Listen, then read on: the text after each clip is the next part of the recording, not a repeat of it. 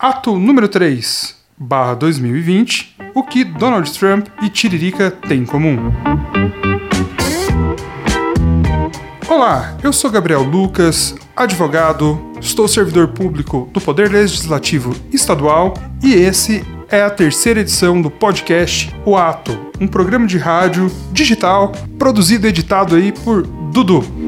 Enfim, chegamos ao terceiro programa, que começou a ser escrito antes mesmo do segundo ir ao ar. Se você está ouvindo essas palavras aí no seu tocador de podcasts, isso quer dizer que o ato não é um one hit wonder, quer dizer que já teve mais de um, mais de dois e agora o terceiro programa está no ar. Então, seja novamente bem-vindo. Nos nossos primeiros episódios, falamos sobre leis que marcaram a década, falamos aí sobre medidas em tempos de crise.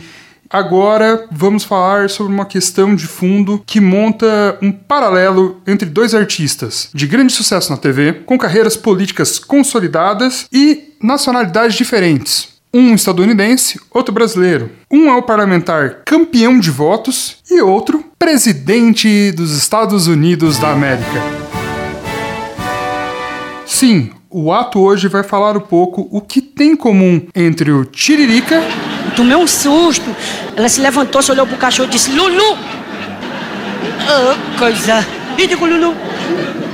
Eu digo, não foi o Lulu, foi ela. E Donald Trump. I beat China all the time.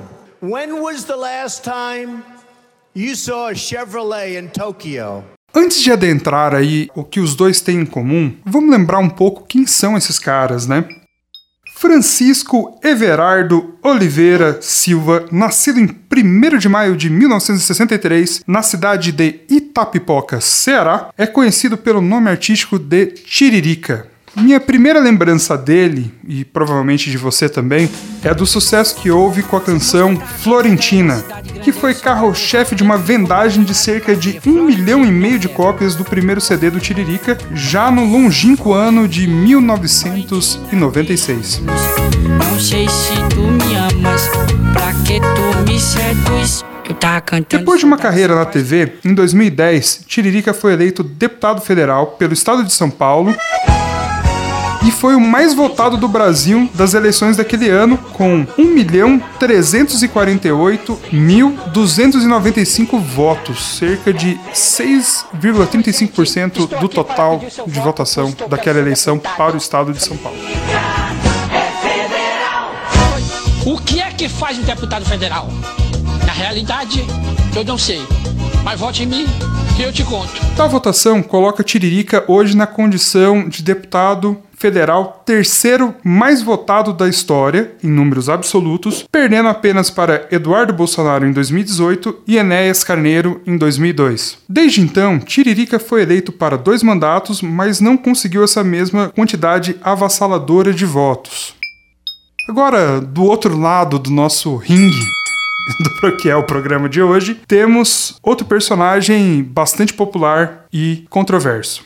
Donald John Trump, nascido no Queens, um dos cinco distritos da cidade de Nova York, onde teve uma vitoriosa carreira empresarial à frente da Trump Corporation, que surgiu da empresa de imóveis e construção Elizabeth Trump Son. Vale aí um interstício rapidinho, né? Não posso deixar de contar essa história. Que o Queen's County é uma homenagem, na verdade, à rainha portuguesa Catarina de Bragança, rainha consorte e esposa do rei Carlos II da Inglaterra. E esse eu acho que tá virando um assunto recorrente aí no ato Reis da Inglaterra.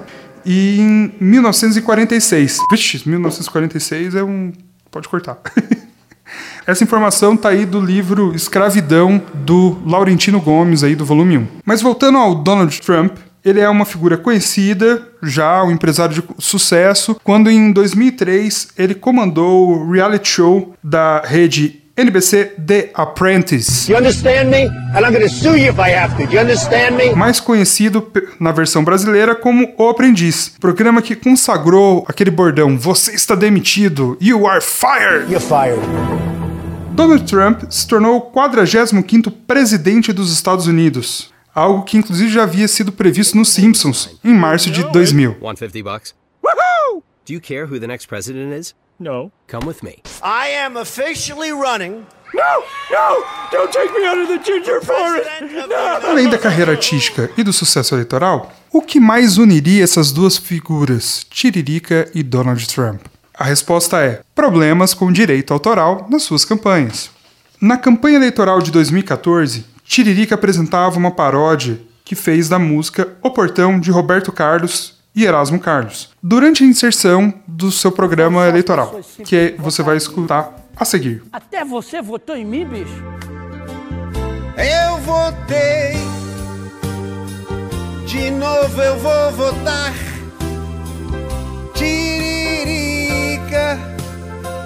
Brasília é o seu lugar. E me bicho.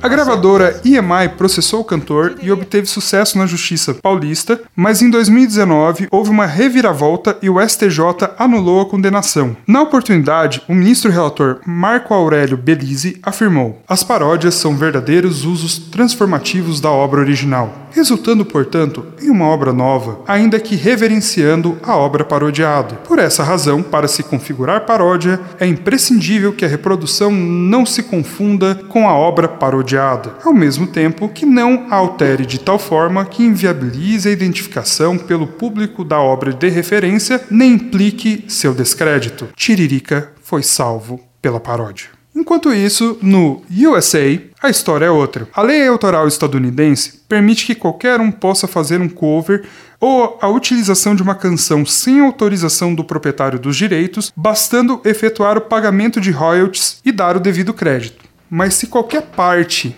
da letra da canção for trocada, mesmo que seja uma preposição, um artigo, há necessidade da autorização expressa do autor. O então candidato Donald Trump, lá em 2016, fez o seguinte: durante as rallies, que são os eventos de campanha, o candidato do Partido Republicano utilizava o princípio do pagou, usou, e tinha a canção Dream On do Aerosmith como trilha sonora dos seus eventos.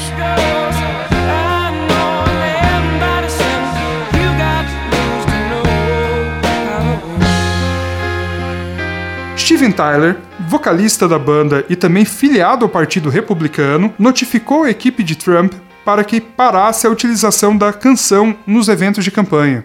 A alegação dele e de outros artistas que passaram por isso é que a execução de suas canções pode levar à falsa impressão de que se trata de um apoio eleitoral da banda, no caso, à campanha de Trump. Tal situação perdura até hoje, porque nas primárias republicanas, em 2020 mesmo, o Trump utilizou a canção Don't Stop the Music, da Rihanna, e logo foi alvo de um tweet onde a cantora se pronunciou contra a execução de sua obra nesses eventos, classificando esse fato como trágico. Quanto isso, no Reino Unido, o uso político do pop pelo poder pode ser muito controverso. Mas é interessante contar ainda nesse episódio do ato uma questão que aconteceu em 2010, que foi praticamente um, diria, um milagre. O ex-ministro britânico James Cameron se declarou fã dos Smiths e provocou aí pela primeira vez que tanto o guitarrista Johnny Marr quanto o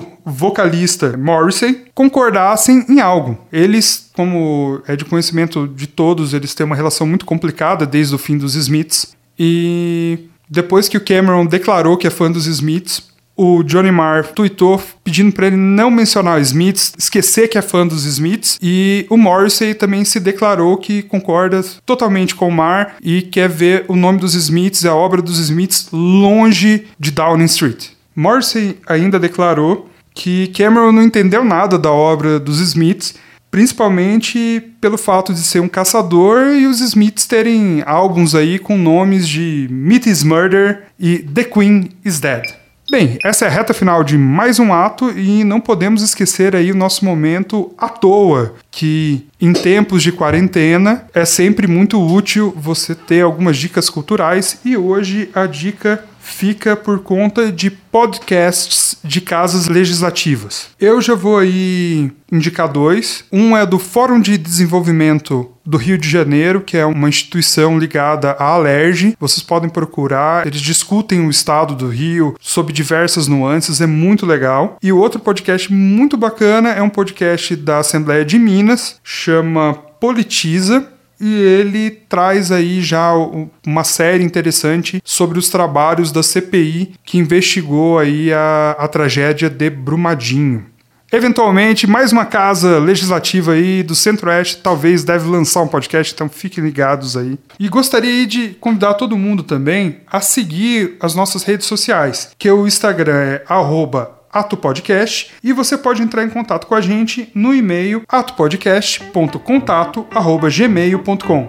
Ficha técnica. Música de abertura foi Full Pack com Fugue State. Roteiro e apresentação de Gabriel Lucas. Edição e produção Ododufs, arroba Ododufs Podcasts.